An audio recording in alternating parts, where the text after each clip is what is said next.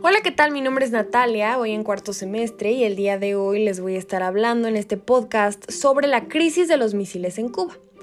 Este enfrentamiento se llevó a cabo desde el 16 de octubre de 1962 hasta el 28 de octubre del mismo año. Esta crisis es como se denomina el conflicto entre los Estados Unidos, la Unión Soviética y Cuba que fue generado a raíz del descubrimiento por parte de Estados Unidos de bases de misiles nucleares de alcance medio de origen soviético en la isla cubana. Algunas de las causas de este enfrentamiento fueron la firme decisión del gobierno de los Estados Unidos que quería evitar que Cuba fuera un foco de irradiación de ideas revolucionarias en el continente americano, y también que los reiterados intentos del gobierno de los Estados Unidos querían derrocar el gobierno de Fidel Castro. Las principales consecuencias de la crisis de los misiles fue la muerte del piloto estadounidense que conducía el avión espía derribado por las defensas antiaéreas soviéticas. Y te preguntarás cómo es que este conflicto terminó.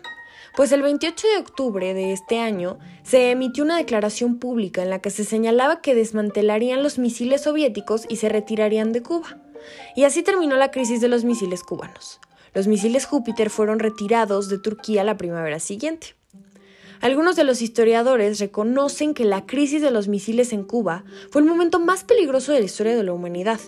Se conoce como crisis de los misiles a los 13 días de octubre de 1962, en los que los Estados Unidos y la Unión Soviética estuvieron a punto de comenzar una guerra nuclear por Cuba.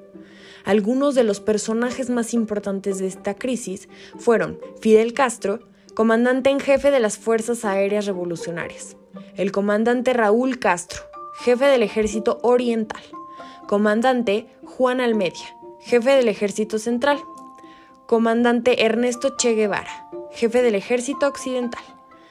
Algunos de los resultados es que hubo retirada de los misiles nucleares soviéticos instalados en Cuba, compromiso de Estados Unidos de no invadir Cuba, retirada de los misiles nucleares estadounidenses instalados en Turquía, y también la creación de una línea de comunicación directa entre Washington, D.C. y Moscú a través del teléfono rojo. Esto es todo por hoy, muchas gracias por acompañarme, te veo en la siguiente edición de este podcast. Adiós.